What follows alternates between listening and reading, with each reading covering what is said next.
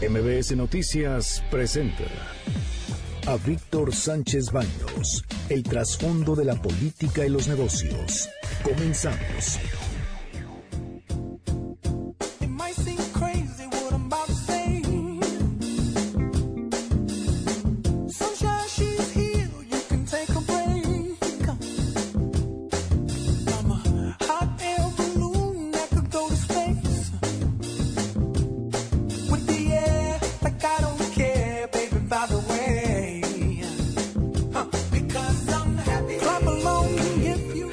Hola, ¿qué tal? ¿Cómo están? Muy, muy, muy, muy, muy buenas noches en este viernes, en viernes donde ya la música empieza a sentirse en los huesos y también en el cuerpecito. Así que disfruten mucho de este viernes, los saludo con mucho afecto y yo soy Víctor Sánchez Baños en MBS Radio a través de la frecuencia 102.5 de FM en la Ciudad de México. Acompáñame durante una hora para que juntos analicemos y discutamos la información de los asuntos de poder y dinero que leerás y escucharás mañana. Está conmigo Bernardo Sebastián. Muy bonito fin de semana. Y Carmen Delgadillo. Hola, buenas noches. Estas, estas son las expresiones y las historias de hoy. Son los sonidos de la presunta negociación entre gatilleros y miembros de la novena zona militar que participaron en la captura de Ovidio Guzmán López, el hijo del Chapo. Habla caliente, vato. Esta es tu responsabilidad, vato. Esta es tu responsabilidad de todo tu pinche gobiernito verguero. Esta es tu responsabilidad. ¿Qué onda, Pocho? De volada, respétate. ¿Eres de la tinta todo, amigo? ¿Tinta de todo? Afirma, afirma, soy yo. Afirma, ahí vengo a las seis. Todo bien. Contesta, hijo de tu puta madre, te están hablando. Te está hablando bien. Suéltalo y vete tranquilo y no se te va a hacer nada. ¿Qué onda, pues? Te va a caer el pedo grande, vato. Se te va a venir en grande nomás por no haber hecho la negociación bien y justa. ¿Qué onda? Tranquilo, estamos apenas, estamos negociando tú, estamos tranquilos. Tu patrón está bien, el morro está bien, su hija está bien, su familia está bien y toda la gente que está aquí está bien. Eso te doy mi palabra que va a estar todo bien. Dale, mientras tú también te mantengas en ese nivel, nos, nos entendemos ambos. Por favor, pongan atención, ya no tienen bala, ya no tienen bala.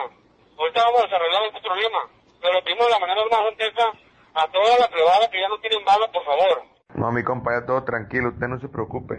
Ahí, ahí guárdese por ahí. Ahí ya traemos el apoyo ahorita de mayo, ya, ya, ya recuperamos acá al Iván. Nomás nos lo, nos lo estamos llevando para otro lado, para, refugiarnos, pues, mientras que se calman las aguas. Pero ahí estamos, cualquier cosa le, echamos un grito a mi compa, con cuidado, pendiente. Bueno, pues esos son los, los, esos son los audios que se escucharon en el transcurso de ayer. Sin embargo, hay varias cosas que me llaman a mí en lo personal la atención. Uno de ellos dicen, ya tenemos al Iván. Iván Archibaldo no fue, dijo que detuvieron. Hay fotografías donde se ve a que es Ovidio el que fue detenido. Incluso le ponen ropa de campaña militar con un pasamontañas. Esa es una foto donde está en la parte trasera de una camioneta y sus manos están esposadas. Eh, sin embargo, hay muchos, muchos rumores en este sentido. Lo único que queda muy claro es que pues, está liberado y ya está la voz del, mismo tema del líder del Gabinete de Seguridad del Gobierno Federal, Alfonso Durazo.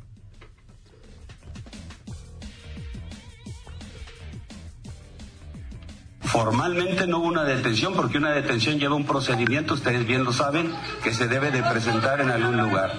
No hubo una detención formal.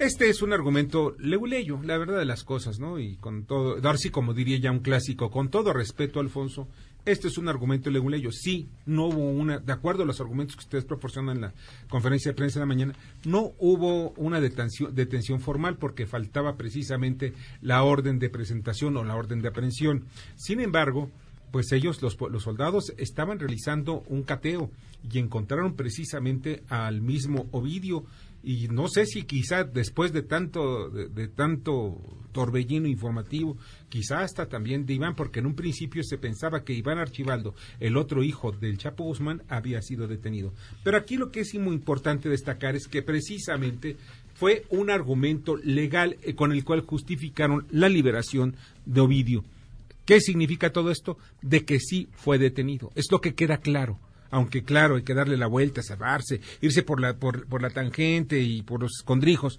para tratar de decir que, pues la verdad fue un simple error. No, no fue un simple error, porque vemos gente que hay muertos, hay familias que en este momento están llorando a sus personas, a sus familiares, aquel que llevaba la provisión a la casa. Esto no es un simple error. Debería de haber alguien responsable de esto. Al menos que se le destituya de su cargo, porque alguien dio la orden de hacer ese cateo sin una orden. Alguien pidió que se hiciera esa detención sin una orden de aprehensión. Entonces, ¿qué es lo que está pasando ahí? ¿Fue un mal trabajo? ¿Estamos, ¿Podemos esperar eso a futuro? O peor aún, hay tanto desorden y tanta subordinación en el ejército que no hacen caso a lo que son las órdenes del federal? Pues mira, yo lo que estoy viendo aquí, Bernardo, son varias cosas. Una, sí, sí, sí fue un error y pienso que debe de ser pues desde la novena zona militar donde tuvieron la información de primera mano. Segundo, zafaron y quitaron toda responsabilidad al gobierno del estado y al gobierno municipal. ¿Por qué? Pues porque no le tienen confianza, porque saben que ahí hay fugas de información. Al final de cuentas, dicen que fue un error. Sube a 13 el número de muertos en las primeras horas de ayer. El secretario de Seguridad Pública de Sinaloa, Cristóbal Castañeda, agregó que, pues, eh, medio centenar de vehículos con gente armada en el interior que están desfilando, según se vieron en muchos videos, estaban desfilando por varias partes de Culiacán y nadie, nadie se atrevía a hacerles un alto o a frenarlos.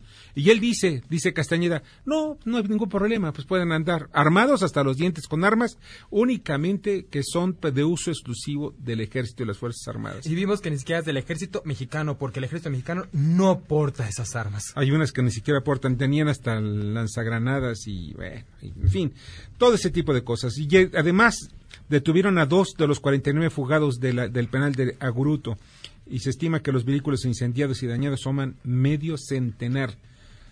Mucho, mucho y a este día pues ya la gente empezó a, ir a sus casas. En estos momentos acaban de aterrizar en el aeropuerto de Culiacán alrededor de 300 elementos de élite de la Policía Federal, más bien de la Guardia Nacional, pero todos son del Ejército, son de élite, o sea, para tratar de resguardar todo lo que tenga que ver con instalaciones y personajes importantes del gobierno federal y del gobierno del Estado.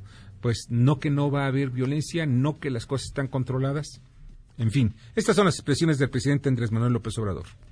El secretario de la Defensa, el secretario de Marina, el secretario de Seguridad se concentraron, se reunieron y le dieron seguimiento al problema y tomaron decisiones que yo respaldo, que yo avalo porque se tornó muy difícil la situación y estaban en riesgo muchos ciudadanos, muchas personas. Bueno, pues miren, eh, la verdad esto me lleva a sentimientos encontrados. Por una parte, pues yo estoy a favor, mis orígenes como pues académicos son, son como licenciado en Derecho y pues yo pienso que la ley se debe aplicar. Sin embargo, eh, vamos a hacer un recuento, qué es lo que está pasando con esta guerra contra, contra el narcotráfico que inició Felipe Calderón casi, casi en los principios de su sexenio. Más de 300 mil muertos, decenas de miles de lisiados, gente que no puede reingresar a la sociedad, otro negocio gigantesco que es el del narcotráfico, de sicarios. Hay infinidad de fosas clandestinas, y por si fuera poco, ha fracasado la guerra contra el crimen. En medio, en medio han muerto miles de personas que nada tienen que ver ni con el narcotráfico, ni con la violencia. Son gente que iba a sus trabajos, que regresaba de una fiesta, de una reunión y han sido asesinados. Esto, esto es lo grave de todo. O sea, ¿qué es lo que está pasando? ¿Cuál es el resultado de esta guerra? Y esto lo inició Felipe Calderón y le siguió de la mano, claro, Enrique Peña Nieto. Y Andrés Manuel trae otra estrategia de pacificación, pero yo creo que le faltó terminar la guerra. Porque lo que estamos viendo son grupos delictivos que no se han dado cuenta que ya es otra la estrategia, que ya es otro el camino. Y ellos están todavía en esa actitud violenta. Entonces debemos de pensar que hay cosas que pueden volverse a repetir y movernos con mucho cuidado, de estar atentos de lo que puede pasar en nuestro ambiente y cualquier ruido, pues lamentablemente prepararnos y cubrirnos. Lo que está pasando ahora es que hay un Estado sobre otro Estado. Estamos hablando que hay un ejército que está pues a las órdenes de quien sea, de cualquier grupo delincuencial, y hay un ejército del Estado mexicano, y el monopolio de la violencia lo tiene únicamente el Estado mexicano. Pero en fin, esto es lo que me lleva a los sentimientos encontrados. Y cuando Andrés Manuel López Obrador dice que pues para evitar que haya asesinatos o gente que pueda morir, pues tiene razón. No vale la pena la detención de un delincuente a que muera gente. Murieron ya 13, pero pudieron haber muerto decenas. Y no lo detuvieron. Y al final de cuentas no lo detuvieron, que es lo peor de todos. Pero en fin, en este momento ya se encuentra en línea telefónica y le agradezco muchísimo a Esteban Robles, quien es vocero de la diócesis de Culiacán, Sinaloa. Hola, ¿qué tal? ¿Cómo estás, Esteban? ¿Qué tal, Víctor Sánchez? Muy, muy, pues bueno, ¿qué te puedo decir? Pues- estoy bien, gracias a Dios, estoy resguardado, pero pues bueno. como Bueno, ya esa es ganancia que estés bien, ¿eh? Ah, Sobre sí, todo pues. ya en Culiacán, no sabes, este, hay que darle gracias a Dios. Oye, Esteban, platícame, ¿cuál es la- el punto de vista? Porque yo no estoy preguntando nada que tenga que ver con cuestiones de, eh, de- lo que pasa, sino ¿qué es ¿cuál es la postura de la Iglesia de lo que está pasando, no ahorita, sino que está pasando, no nada más tampoco en Culiacán, sino en todo el país con relación a la violencia? ¿Cuál es el mensaje que tú le puedes mandar, que le puede mandar la diócesis de Culiacán a todos, toda la gente que vive, a casi un millón de personas que viven en la capital de Sinaloa?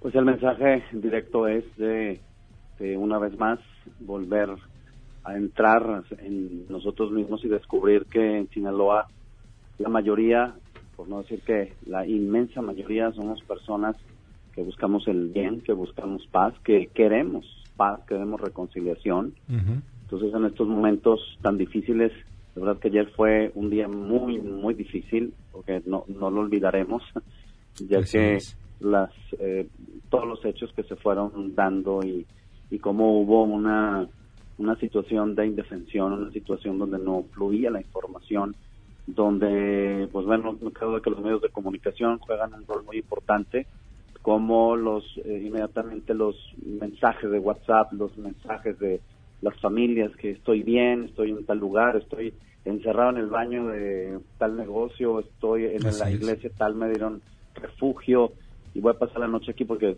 las calles están cerradas por automóviles, pues todo eso nos llevó a, a darnos cuenta de que para el bien también somos capaces todos los sinaloenses y ante estos lamentables acontecimientos que se fueron dando, se esperaron ayer, pues es un mensaje de para nosotros como iglesia en Culiacán que bueno que estamos día a día conviviendo con situaciones difíciles pues es un mensaje de paz es un mensaje de reconciliación es un mensaje de, de querer decir hay esperanza y creo que unidos en oración unidos en buscando el bien y viendo cómo nuestras familias es, eh, eso es importante destacar esto, como las familias juegan un rol muy importante porque inmediatamente se cerramos filas en familias, como Claro. el tío, la tía, estar resguardados todos, orar, fue un punto muy importante en los grupos de WhatsApp y tal, la oración, invitar a la oración, invitar siempre a la reconciliación. Entonces yo creo que nuestro papel es ese, el, el dar aliento, el buscar esperanza y obviamente también eh, encontrar Claro. caminos de, de que también nos den explicación. Pues sí, lo primero que se te ocurre cuando están ocurriendo esas cosas es, Dios, ayúdame, ¿no? Bernardo Sebastián. Esteban, también tú que estás en contacto con la gente, tú que estás midiendo este termómetro, ¿podían haber previsto un acto de estos? ¿Podían haber, se podía haber de alguna manera cuidado la gente de esto? Mira, yo creo que qui- quienes vivimos en, un, en, en esta ciudad de Culiacán, bueno, famosa por todo lo que ya sabemos, pero por eso insisto, somos fans los que queremos el bien. Pero recuerdo que ah, teníamos ya años de, de una paz, teníamos años, bueno, los índices delictivos en otras entidades del país eh, habían ido a la alza, mientras que Culiacán teníamos esta, eh, este, esta paz. Y, Claro. y pues bueno, no, no lo esperábamos, créeme que no, que no estábamos, o sea, no, ¿cómo decirte? nunca se está preparado para, para algo como esto, pero a pesar de, de ser una, una ciudad que ha sido conflictiva, pero no nos esperábamos esto, o sea, no puedes prever tú este tipo de, de situaciones que se dan, que de repente te, te, te- te bloqueen las calles, que, que veas que hay disparos cuando uno- es una ciudad y a esa hora pues la gente sale, está en restaurantes, salen- van por los hijos, llevan a sus Claro. hijos a, a- a cursos, entonces no, no se puede prever, no lo esperábamos, no, es, es difícil, es difícil esto. Claro, te, ent- te entiendo. Y además, eh, eh, tengo que reconocer ¿no? que la Iglesia Católica abrió las puertas de muchos de sus templos. ¿Para qué? Para que la gente se refugiara. estaban cerradas algunas y se metieron, entraron y lo cual pues es es loable, es loable. Oye, pues te agradezco muchísimo Esteban que hayas estado con nosotros esta noche. Pues para Víctor, yo creo que es una gran labor la que hacen, la que se hace como medios de comunicación y bueno, yo creo que ahora nos toca ver cómo qué sigue y creo que ustedes como medios tienen una responsabilidad muy grande de informar puntualmente y sobre todo devolver la paz, devolver la tranquilidad a este estado y esta entidad como es Culiacán, con gente muy positiva y con gente que queremos salir a nuestras calles a volver a nuestra vida ordinaria. Sí, sí, sí, gente muy noble, muy noble, de mucho trabajo, de mucho empeño y gente que lo único que está buscando es el bien de sus familias. somos gente de fe, somos gente de fe en Sinaloa, en Culiacán y pues bueno, queremos seguir adelante y con Dios siempre a nuestro lado. Perfecto, así será. Muchísimas gracias, Esteban. Pasa buena noche.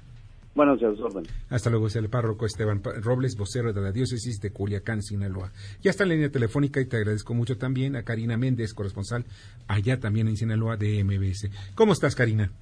Hola, Víctor, buenas noches. Pues comentarte que hace unos momentos llegaron 200 elementos eh, que resguardarán la seguridad de los culiacanenses, que en el, día de ayer, eh, pues todo el fuerte operativo, eh, las balaceras que ya platicamos ayer por la noche, eh, causaron el pánico y movieron y simbraron desde lo más profundo eh, la seguridad en, en, Culiacán, además de confirmarte que fueron 13 los ejecutados durante la balacera el día jueves y toda esta información se ha ido generando. En total, también los reos fueron 55, solamente te estoy actualizando la información que dimos ayer por la noche. Y eh, esperan que lleguen más elementos de la Guardia Nacional, así como este, se blindarán a los policías estatales y a los policías municipales con el fin de, de darle tranquilidad a la gente, aunque el día de hoy eh, Culiacán se veía desolado, vacío, establecimientos cerrados, la gente de verdad no salió de sus casas, está muy asustada, muy preocupada. Y no es para menos. Oye, eh, Karina, ¿cuántos elementos estaban, pues vamos, cuidando entre Policía eh, eh, Federal, Estatal y Municipal, estaban cuidando Culiacán ayer? bueno, los elementos que estaban como la Marina y el, la Guardia Nacional y todo, eran más de cuatro mil elementos. Bueno, pues es una buena cantidad, ¿eh? ¿Mande? Es una muy buena cantidad. Sí, claro, es una muy buena cantidad y se suman los que, o sea, llegan hoy y creo que mañana llega otro convoy y ayer durante la noche llegaron más elementos que venían de de los de los municipios como Mazatlán, como este Ahome, obviamente sin descuidar porque ayer también en el fuerte hubo una emboscada a elementos de la Guardia Nacional que dicen que no tenía que ver este pues desconocemos esa situación si tenía que ver o no pero este también pero fue una emboscada contra la Guardia Nacional eso que quede claro. O sea podrá estar relacionado o no pero es otro hecho delictivo contra la Guardia Nacional. Exactamente. Ay, Karina, sí dime. no adelante. Eh, pues hoy la, la ciudadanía está en alerta preocupada viendo qué, qué va a pasar. Eh, puedes ver por ejemplo en redes sociales muchas eh, opiniones diferentes opiniones, unas en, que están totalmente de acuerdo en que se haya liberado a, Ovidio, otras eh, pues repudian tal este, decisión tomada por los elementos de seguridad, eh, pero bueno, al final todos tenían un fin común, es tranquilidad, que regrese la paz y empieza la gente a decir somos gente buena, somos gente que trabaja, así es. Eh, no todos somos así, porque el estigma del Sinaloa, o sea, si tú piensas en Culiacán o piensas en Sinaloa, rápidamente la, te ligan como con el narcotráfico. Así es. No todos en Culiacán y en Sinaloa somos eso. ¿Cuál es, ¿Cuál es tu punto de vista personal como reportera de lo que viste y estuviste en la, conferencia de prensa hoy en la mañana con el comité de, bien, con el gabinete de seguridad federal? Eh, que hay una falta de comunicación entre los, los las corporaciones, que eso fue lo que detonó. Eh, digo, no sé si... ¿Crees que te estaban diciendo la verdad? ¿Sientes que te estaban diciendo la verdad? es porque, te lo digo al reportero, eso es muy importante. O sea, una cosa es la nota y otra cosa es la percepción que tú das. Porque para mí, no hubo verdad, ¿eh? O sea, hay cosas donde no hubo verdad, otros son como son hechos generalizados, comprobables, ¿no? Cuando veo yo al general, el, al general eh, que es, este, ¿cómo se llama? Crescencio, eh, pues que estaba hablando, ¿perdón? Sandoval. Que es que estaba que estaba hablando sobre lo sobre lo, que había pasado, pues de verdad ahí sí le creí, pero cuando me hablan de que había sido detenido, que, que no había sido detenido técnicamente, porque además utilizan la palabra técnica, pues la verdad las cosas es que pues eso no es cierto, estuvo detenido Ovidio y no sé si también Archibaldo, pero pues esa es la falta de información que, que, tenemos todos los mexicanos. No nos dijeron creo que verdades. Hubo, hubo situaciones que ellos trataban de explicar y a lo mejor sí entiendo su, su punto, ¿no? Pero por más que tú le dabas vueltas y decías, a ver, ¿cómo viene, este, eh, si tienes una orden de aprehensión, porque tienes este, una petición de Estados Unidos de extraditarlo, sí. ¿cómo no hay una eh, coordinación? O sea, ¿cómo no, por ejemplo, los de los de acá dicen que no no estaban enterados, ¿no? Sí. Pero los de allá dicen que los de aquí no les informaron. Entonces, a lo que yo y, y, regreso y les digo, a ver, aquí es dos veces agarraron al Chapo Guzmán, dos, no una, dos. Y sin orden de presentación. Una en Mazatlán y otra en Los Moches. Sí. Y con una, ficha roja de Interpol nada más. ¿eh? Y era el Chapo Guzmán, ¿estás de acuerdo que si su hijo hizo eso, pues el señor, pues, ¿no? Era el papá. Claro, pues Una bala no hubo. El jefe de jefes, como les llaman ellos. Oye, pues Karina, te agradezco muchísimo. Gracias por estar con nosotros esta noche. Muchas gracias. Buenas noches. Buenas noches. Karina Méndez, corresponsal de MBS Noticias en Culiacán, Sinaloa. Y ya, vamos al comentario de Eduardo Murat, fundador de Plastic Oceans, Capítulo México. Muy buenas noches, Víctor. Te agradezco nuevamente que me des oportunidad de tener este comentario con tu auditorio.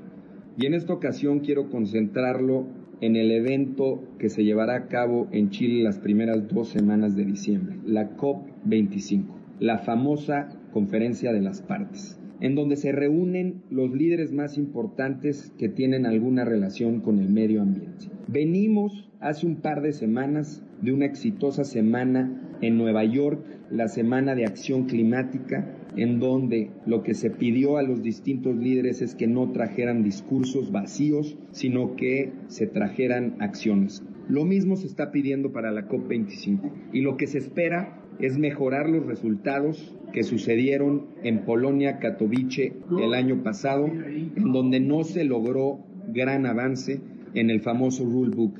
El famoso rulebook son las reglas a las cuales se atienen los distintos países y lo que se esperaba es que fueran más rígidas y quedaron muy flexibles. Esperamos que en esta ocasión haya un mayor consenso y se logre un avance hacia donde debemos de ir para poder cambiar el rumbo del planeta. Y por otra parte, los dos temas que se van a tocar son el tema de bosques y de océanos. El tema de bosques, ¿por qué? Porque es importante recuperar todo lo que se ha perdido. Tenemos el caso del Amazonas de hace algunas semanas y en el tema de océanos tenemos cuatro temas específicos. La acidificación de los océanos, dos, los plásticos, tres, el coral blanco y cuatro, en el caso específico de la región de Centroamérica, el sargazo. Entonces, debemos de trabajar rumbo a eso para lograr los acuerdos de la Agenda 2030 y los de ahora que se acaban de anunciar, los acuerdos de la Agenda 2050. Muchas gracias y muy buenas noches. Escuchas a Víctor Sánchez Baños. Vamos a una pausa y continuamos. Víctor Sánchez Baños en MBS Noticias. Continuamos. Ahora vamos con el dato útil. México produce siete variedades de café de excelencia mundial, gracias a su topografía, altura, climas y suelo Chiapas, Veracruz, Oaxaca y Puebla aportan el 88% de la producción nacional de café. Debate. Comunícate. Da tus opiniones a Víctor Sánchez Baños en MBS. Teléfono en cabina 5566 1025.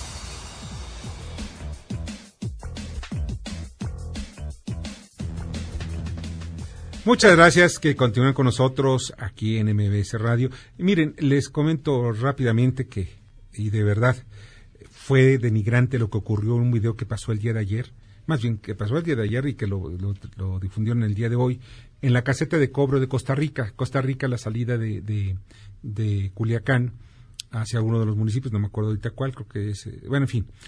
En esa caseta de cobro se ve a un, a un pelotón pequeño, pelotón de, no pelotón, sino un grupo de soldados con todo su transporte y alrededor de ellos unos, eran ellos como unos 10 y alrededor había como 50. 50 pues, pistoleros o gatilleros y dando vueltas y demostrando las armas y pues los otros soldados muertos del pánico, la verdad de las cosas muertos del pánico. Pero se saludaban ahí como si fueran descuácharas. El asunto no es que se saluden, sino el asunto es que qué se podía hacer. O sea, estaban cometiendo un delito estos tipos, pero enfrentarse, la orden había sido muy clara. No enfrentarse, no disparos. Caray. Esos son los sentimientos encontrados que les comentaba hace unos minutos. O sea, ¿qué es lo que se va a hacer? ¿Lo que está de acuerdo a la ley? ¿O de plano de una vez vamos a cambiar todo, no? Porque esa guerra ha dejado más narcotráfico, narcomenudeo y muchos muertos. Vamos con Fernanda Musquiz. Adelante con tu cápsula ecológica. Creando conciencia. Yo soy Fernanda Romero. Tiburones. Un poco de anatomía. Los tiburones tienen un esqueleto hecho de cartílago en lugar de hueso, ligero y flexible que les permite moverse con agilidad dentro del agua. La mayoría de los tiburones tiene que estar en constante movimiento, ya que ellos respiran a través de un proceso llamado ventilación forzada, donde tienen que estar desplazándose hacia adelante para que el agua rica en oxígeno entre en sus branquias. Los tiburones cuentan con la capacidad de detectar vibraciones en el agua gracias a unos sensores especiales llamados ampollas de Lorenzini. Estos están formados por una red de canales electroreceptores cubiertos de una sustancia gelatinosa por las cuales detectan los campos electromagnéticos que generan otros cuerpos en el agua o las corrientes marinas para así poder seguirlas. Son fascinantes, ¿no? Se estima que hay entre 400 y 500 especies de tiburones, pero recordemos que solo el 5% del océano ha sido explorado, así que sin duda hay muchísimo que no conocemos aún. No por nada, estos increíbles animales son de mis especies favoritas. Podría hablar cápsula tras cápsula sobre la importancia que rigen en el océano y de lo fascinantes que son. Son de las especies que más ayuda necesitan y es fundamental protegerlos, cuidarlos y preservarlos. Sin ellos, se rompe la cadena y si algo cambia en el mar, todo cambia en la tierra.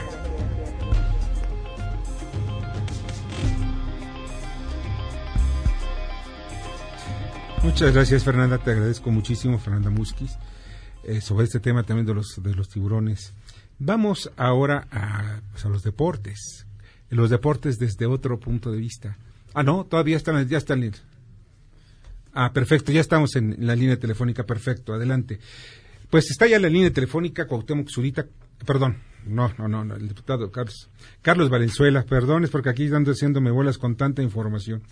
El diputado Carlos Valenzuela. ¿Cómo estás, Carlos? ¿Qué tal, Víctor? Buenas noches. Muy buenas noches.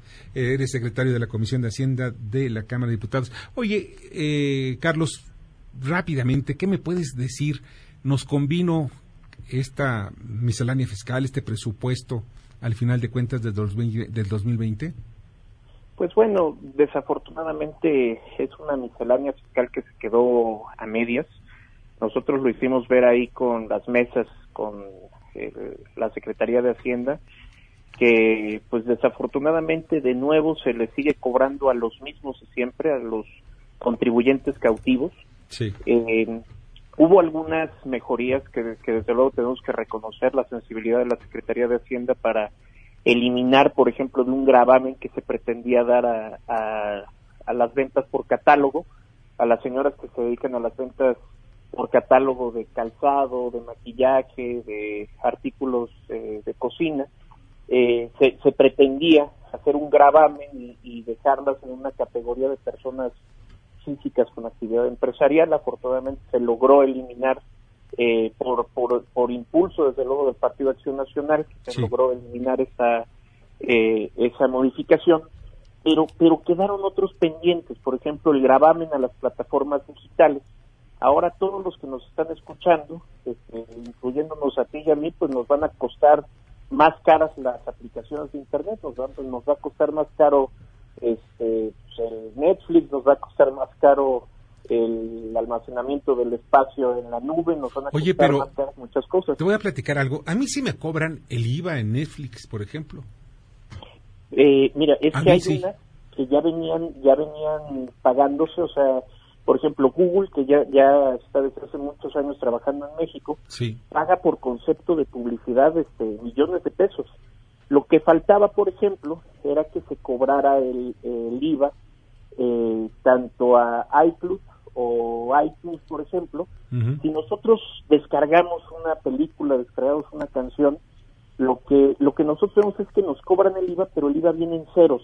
Si nos vamos y nos y revisamos una factura de las aplicaciones que descargamos, muchas de estas de estas facturas sí viene el concepto de IVA, pero el IVA viene en ceros. Entonces, nosotros estamos eh, de acuerdo sí, en que se en que se homologuen los los costos, Claro. pero sí que se homologuen eh, generando una carga fiscal que pueda ser este, mitad a la empresa y, y no solo a los contribuyentes, porque si no, de lo contrario, pues los contribuyentes y los usuarios finales somos los que vamos a estar pagando más por estos servicios. Bernardo Sebastián. Hola, ¿qué tal? Buenas noches, Carlos. Y también, bueno, vimos que hubo un incremento casi, casi de 7 mil millones de pesos en comparación con el año pasado. Estos 7 mil millones de pesos, eh, bueno, 6 mil y tantos, ¿en qué es en lo que se incrementó? ¿Podremos ver que, las, por ejemplo, el sistema de salud ya no padecerá de medicinas o cosas así? Bueno, son seis mil, si no me equivoco, son cerca de 6.400 millones de pesos. Eh, el incremento, eh, todavía nosotros lo que aprobamos el día de hoy, que de hecho todavía estamos ya en las discusiones finales para para la ley de ingresos, ayer, ayer lo que se aprueba fueron miscelánea, la miscelánea fiscal, la ley de hidrocarburos, eh, la ley de derechos, este, ahorita estamos ya por terminar la ley de ingresos y posteriormente eh, a lo largo de este mes estaremos discutiendo el, el presupuesto de egresos ya para completar el paquete económico y saber a dónde se va destinado precisamente este recurso. Nosotros, desde luego, así como lo comentas, esperaríamos que se vaya a, las- a los medicamentos para las quimioterapias de los niños con cáncer, que, que se vaya a programas de infraestructura, de inversión, y no solo al despilfarro en programas sociales como se dio en este último año. Eh, este aumento que comentabas de cerca de, de 6.400 millones de pesos eh, eh, se dio en, en varias áreas y de hecho nosotros lo presentamos en reservas para evitar que se hicieran estos cobros.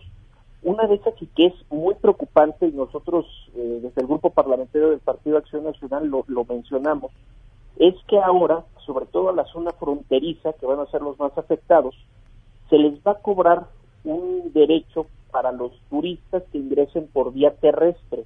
A los que ingresen por vía terrestre, que son muchísimos, si permanecían en el país menos de siete días no se les cobraba ningún derecho.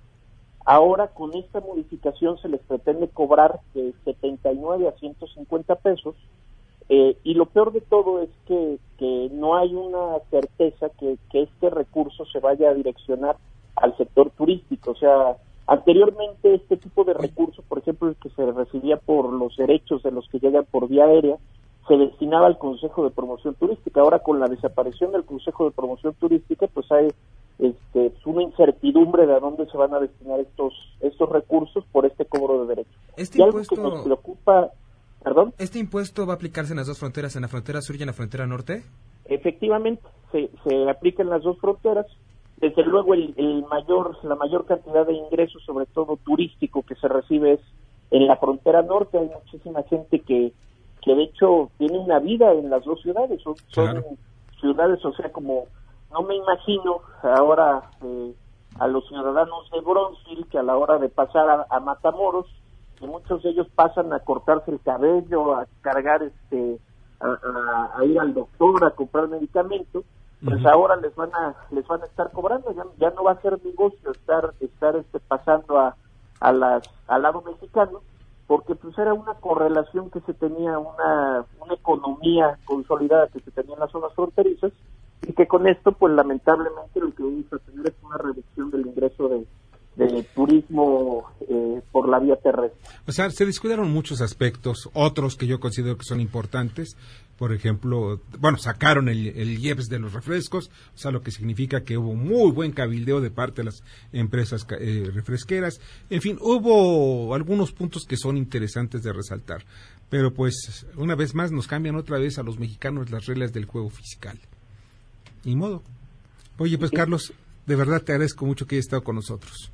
No, hombre, Víctor, estoy a la orden y muchísimas gracias por el espacio y por, por abrirnos los micrófonos. No, al contrario, te agradezco mucho que hayas estado esta noche con nosotros y disfruta este viernes, ¿eh? Es viernes y el cuerpo lo siente. trabajando en la cámara todavía. Sí, lo sé, por eso de alguna forma lo digo con sarcasmo, ¿ves? Pásala muy bien, Carlos. Muchísimas gracias. Un saludo a todo el auditorio. Hasta luego. Hasta luego. Carlos Valenzuela, secretario de la Comisión de Hacienda de la Cámara de Diputados. Y vamos con Mario Di Constanzo y que nos platique sobre la ley de ingresos. ¿Alcanzará para el crecimiento? Buenas noches, Víctor. Un saludo a ti y a todo tu auditorio. Pues eh, el día de hoy me referiré a que hace unos momentos, realmente el día de hoy, se aprobó la ley de ingresos para el próximo año. El proyecto de ley de ingresos ha sido aprobado por los diputados y finalmente va a ser trasladado o enviado al Senado para su ratificación o eh, algunos cambios. ¿Cuáles son los principales cambios hasta el momento? Bueno, pues hay un incremento en el IEPS de los refrescos, es decir, los refrescos costarán más el próximo año hay un incremento al impuesto especial para la producción y servicios de los cigarros. Los cigarros también costarán más caro. Afortunadamente, eh, los diputados decidieron no aplicar y no ir para adelante con el impuesto a las ventas por catálogo, lo cual eh, creo que es importante. Pero más allá de esto, creo que el gran cuestionamiento sobre la ley de ingresos es si la economía mexicana crecerá lo suficiente como para que estos ingresos realmente se materialicen. Estamos hablando de ingresos por poco más de 6.1 billones de pesos que dependen mucho también del pronóstico o de la actividad económica para el próximo año. Hacienda ha sostenido que el marco o el crecimiento con el que se estimaron estos ingresos es el 2%. Sin embargo, Banco de México y otras agencias especializadas estiman que máximo la economía mexicana crecerá 1.3%. Así es que de no haber mayores cuestionamientos, la ley de ingresos será turnada al Senado y será en el Senado donde se realicen esos cuestionamientos y en su caso se modifiquen o se ratifiquen estos ingresos y eh, pase al Ejecutivo para su publicación. De no ser así, regresará a la Cámara de Diputados para hacer los ajustes correspondientes. Muy buenas noches, Víctor. Un saludo a ti y a todo tu auditorio. Escuchas a Víctor Sánchez Baños. Vamos a una pausa y continuamos. Víctor Sánchez Baños en MBS Noticias. Continuamos. Ya regresamos con el dato inútil. El café se descubrió en el año 300 en Etiopía, pero fue hasta el siglo XV que se empezó a tostar para prepararlo como infusión. Debate. Comunícate. Comenta a Víctor Sánchez Baños en MBS, Twitter, arroba B. Sánchez Baños y arroba MBS Noticias. Pues ayer, ayer por la noche, allá en Culiacán, pues se deben, deben haber dicho varias veces, nos cayó el chahuizli. Pero, ¿qué es eso? Vamos a ver qué nos dice Edgar Gutiérrez ahí al respecto. ¿Por qué decimos lo que decimos? Soy Edgar Gutiérrez. Ahora sí, mano. Ya nos cayó el chahuistle. Es bastante común que cuando nos sorprenden haciendo algo que potencialmente es indebido o cuando nos agarran con las manos en la masa, digamos esa frase. ¿Con las manos en la masa? No, hombre, no. Ya nos cayó el chahuistle. Esa es la frase. Pero bueno, ¿y por qué la decimos? Habrá que aceptar que la frase poco a poco va cayendo del uso común en las nuevas generaciones. Pero regresemos al punto. ¿Por qué usar esa acepción de caer el chahuizle para definir un evento desafortunado que nos toma por sorpresa? Pues bien, el chahuizle es un hongo que ataca las cosechas de maíz e incluso de trigo, los pone de color rojizo o negro y los vuelve imposibles de comer. Esto, a diferencia de su primo el huitlacoche, que es un hongo del maíz que se puede comer en unas quesadillitas, ¿Con queso o sin queso? Mm, bueno, esa es otra historia. Para nuestros ancestros prehispánicos, ah, qué bien juego con los prehispánicos, ¿verdad? El chahuizle era una plaga y debido a su aparición espontánea, afectaba no solo a los cultivos de maíz, sino a todo el sistema de alimentación cuya base o fuente es el maíz. Imaginar que una población prehispánica que le cayera el chahuizle era un evento desastroso no es difícil, pues afectaba primero a la alimentación, después la economía e incluso hasta el poder político, pues al ser una sociedad teocrática, el gobernante era visto como un dios. Así, él tenía la culpa de todo, sí, hasta de dejar de comer, y todo por culpa del chahuizle. Así que la próxima vez que estés con tu novia y te caiga el chahuizle, ya sabrás por qué decimos lo que decimos. Sígueme en Twitter en Política Diagonal Historia MX, arroba Edgar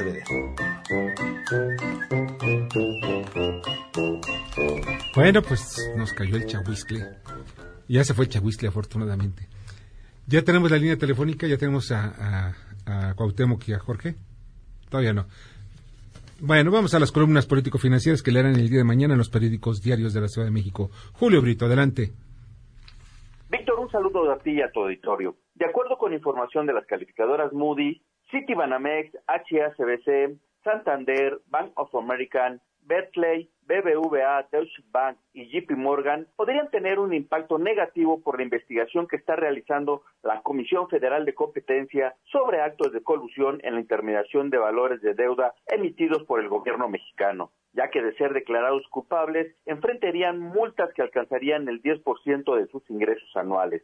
La investigación hecha por COFESE, que empezó en octubre del 2016, señala que algunos de los intermediarios se habrían puesto de acuerdo para manipular el precio de los títulos o evitar hacer algunas transacciones. Y con esta noticia nos vamos al descanso de fin de semana. Los escuchamos el próximo lunes.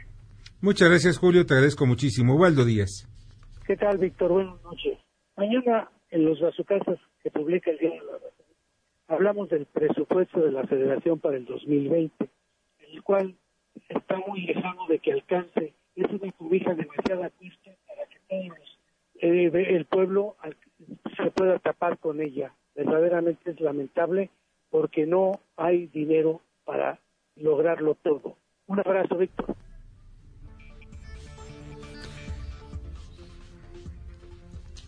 Bueno, pues, y mañana pueden leer, muchas gracias, te agradezco mucho, Waldo, pues estaba muy mala comunicación, pero en fin, mañana publico Estado por Estado en el periódico El Heraldo de México sobre los gobernadores de muchos estados están blindando ante el posible efecto cucaracho de Sinaloa, pues hablo yo sobre Bonilla, el asunto de Kiko, Hank, Corral y las aeronaves de Chihuahua, Nuevo León, en fin, léanlo, léanlo, está muy interesante sobre la información que afecta a todo el país, pero que se genera allá en los rincones, todos los rincones del planeta. Vamos a un corte y regresamos. Gracias, Víctor. Buenas noches. Aquí mis comentarios de fin de la semana. El peso mexicano acumuló ocho sesiones consecutivas de ganancias contra el dólar, a pesar de la incertidumbre que generó el menor crecimiento trimestral en casi tres décadas del PIB de China, que normalmente es el que inicia la temporada de crecimientos del tercer trimestre, y la cautela que genera la votación de mañana del Reino Unido para saber si habrá una salida ordenada a la Unión Europea el 31 de octubre o pedirán una nueva prórroga. La moneda mexicana se benefició también por una caída generalizada del dólar, así como un creciente optimismo de que hay posibilidad de que los demócratas ratifiquen el TEMEC en el Congreso de Estados Unidos para noviembre próximo. Así, la semana, en la semana eh, el peso mexicano como una apreciación de alrededor de 1%. Por su parte, la Bolsa Mexicana de Valores finalizó la última jornada con caída en línea con sus pares estadounidenses. El IPC concluyó con 43 mil puntos, después de, de, registrar un retroceso de 0.77%. Ya tenemos el inicio de los reportes corporativos de las empresas, hemos visto eh, reportes mixtos, con un reporte muy débil, malo en Alfa, Alpec, reportes regulares de América Móvil y buenos reportes en OMA, Kimber y Bolsa. En Estados Unidos, los reportes que se dieron esta semana fueron principalmente de bancos y superaron las expectativas. Pues teníamos mucho miedo de que los datos de debilidad económica que han salido en Estados Unidos los viéramos reflejados en las empresas norteamericanas y por lo pronto no ha sido el caso.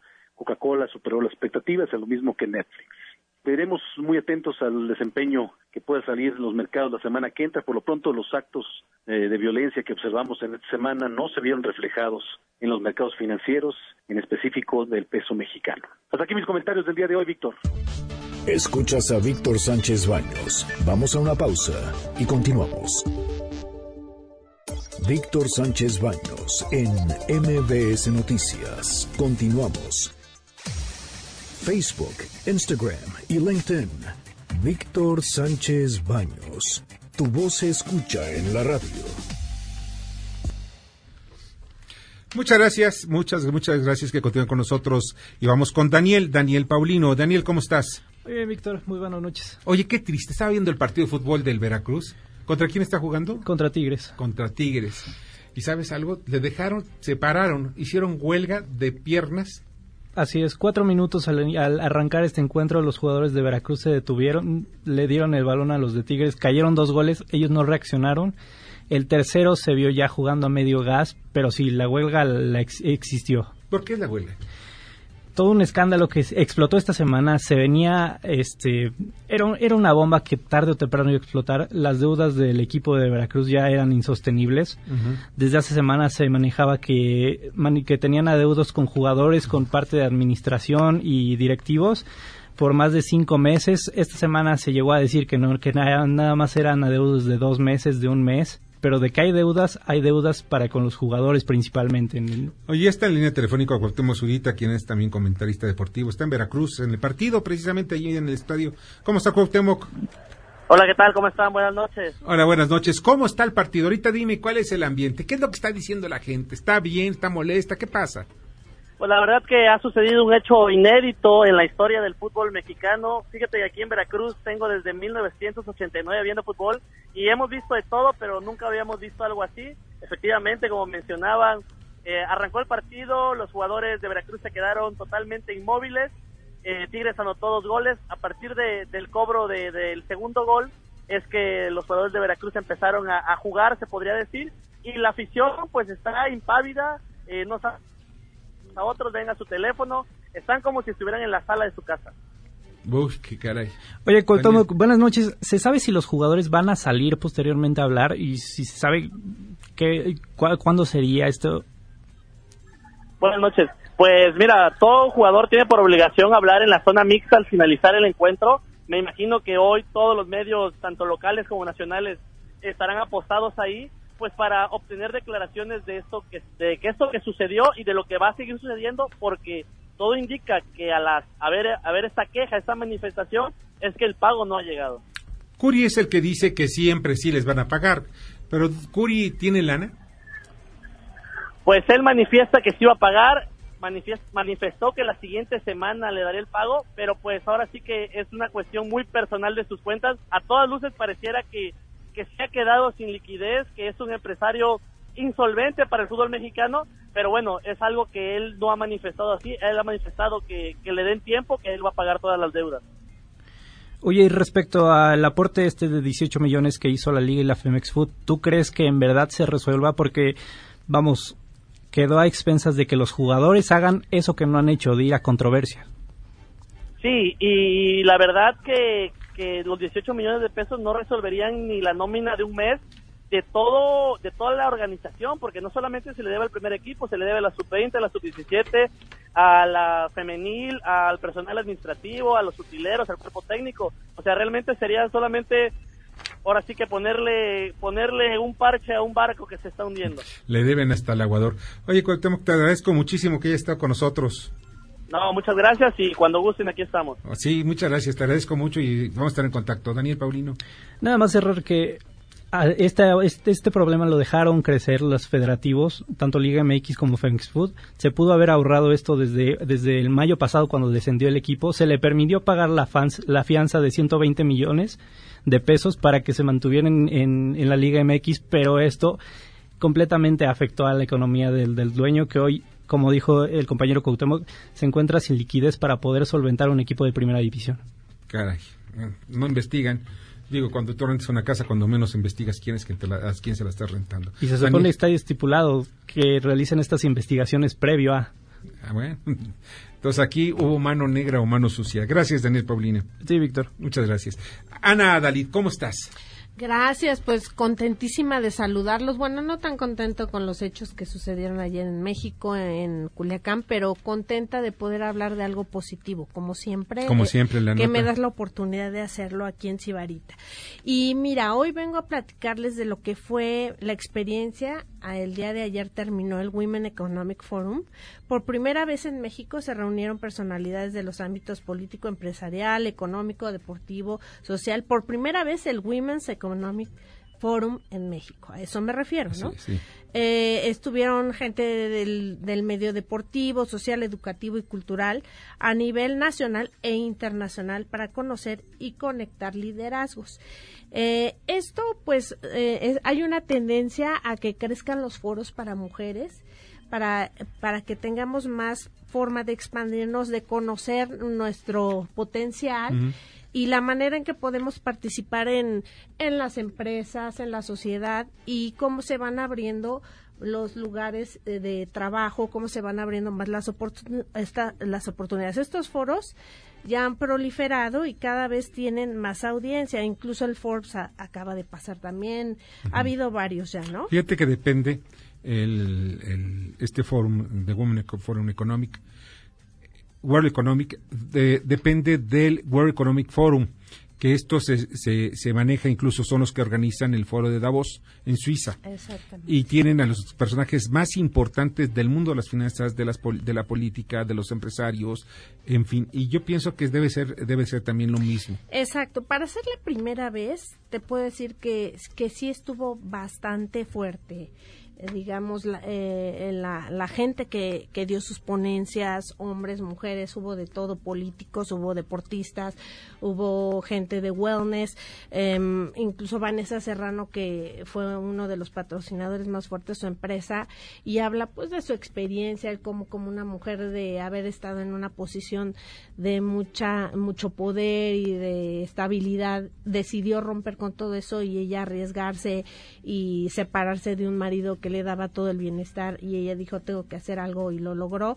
Y esto pues motiva a las mujeres mexicanas y en el mundo a darnos cuenta pues del poder que tenemos tanto en nuestra capacidad como de hacer conexiones. El networking entre mujeres, cuando decidimos ayudarnos, es muy fuerte. De, de hecho, hubo, por ejemplo, algunas ponencias de, de las que hacen Lady Multitask, que a mí me llaman mucho la atención esos grupos de Facebook en donde las mujeres van anunciando sus productos y han resultado maravillosos para las mujeres que no tienen mucho tiempo de ir a trabajar a una oficina y tienen que cuidar hijos han resultado maravillosos. Pero también tuvimos políticos, estuvo el presidente municipal de Whisky Lucan, porque fue ahí en el centro Banamex y habló con, junto con su esposa de cómo hacen mancuerna en el asunto de hombre-mujer cuando tu marido es un político importante y tú cómo puedes unirte es porque el hombre ¿no? es el enemigo. No, no, no, no, es, el enemigo el hombre, es tu aliado. Pues hay muchos que que todavía tienen que aprender a ser más aliados, ¿eh? Déjame te digo. Así, que aprendan a ser más aliados y las mujeres que aprendan a encontrar al aliado en, el marido, que eso es muy importante. Ay, claro. Además, si se logra hacer eso es maravilloso. Como la última ponencia, digo, quisiera tener más tiempo, pero son demasiados los participantes. Eh, estuvo en la última ponencia Rosario Marín, que ella fue en su momento ex tesorera del gobierno de Estados Unidos. Sí. Dio una ponencia preciosa, habló de su experiencia él como de, de cero, ella era pues de una clase muy baja y cómo se da la oportunidad desde Estados Unidos y cómo ella ni en sueños soñó llegar a lo que llegó.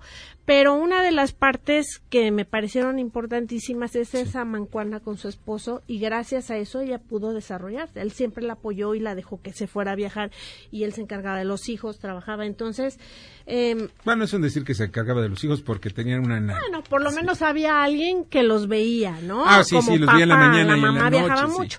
Pero bueno, regresando a que estuvo ayer la doctora Harbin eh, Arora, que es la fundadora de All Ladies League y del y del precisamente del foro. Oye, pues Michelle Ferrari, también la presidenta, Michelle Ferrari, la presidenta del WEF México, y como ellas, muchas personalidades y aprendimos mucho las mujeres para seguir creciendo. Ana, pues sensacional en las mujeres. No vean a los hombres de veras como enemigos, somos aliados. No, me caen muy bien. De verdad que los quiero, los quiero, pero a veces no los quiero tanto, ¿eh? Ay, no es cierto. Nada más porque se agarran a balazos.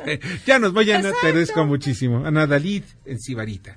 Pásenla muy bien y un beso este fin de semana. Gracias, Víctor. Gracias a todos. Ya nos vamos, ya nos vamos. Bernardo Sebastián, muchas gracias. Buen fin de semana. Daniel Paulino. Buenas noches, buen fin de semana. En la producción, Jorge Romero, en la jefatura de información, Carmen Delgadillo, en la asistencia de redacción, Fernando Moxuma, en los controles, Michael Amador y su América. ¿Ganará? ¿Quién sabe? Yo creo que no. Ah, no es cierto. Que le vaya bien a todos los equipos, que todos ganen. Ya nos vamos. Les deseo lo mejor de lo mejor. Soy Víctor Sánchez Baños y este fin de semana disfrútelo. Las opiniones vertidas en este programa son única y exclusivamente de estricta responsabilidad de quien las expresa. MBS Noticias presentó a Víctor Sánchez Baños, el trasfondo de la política y los negocios.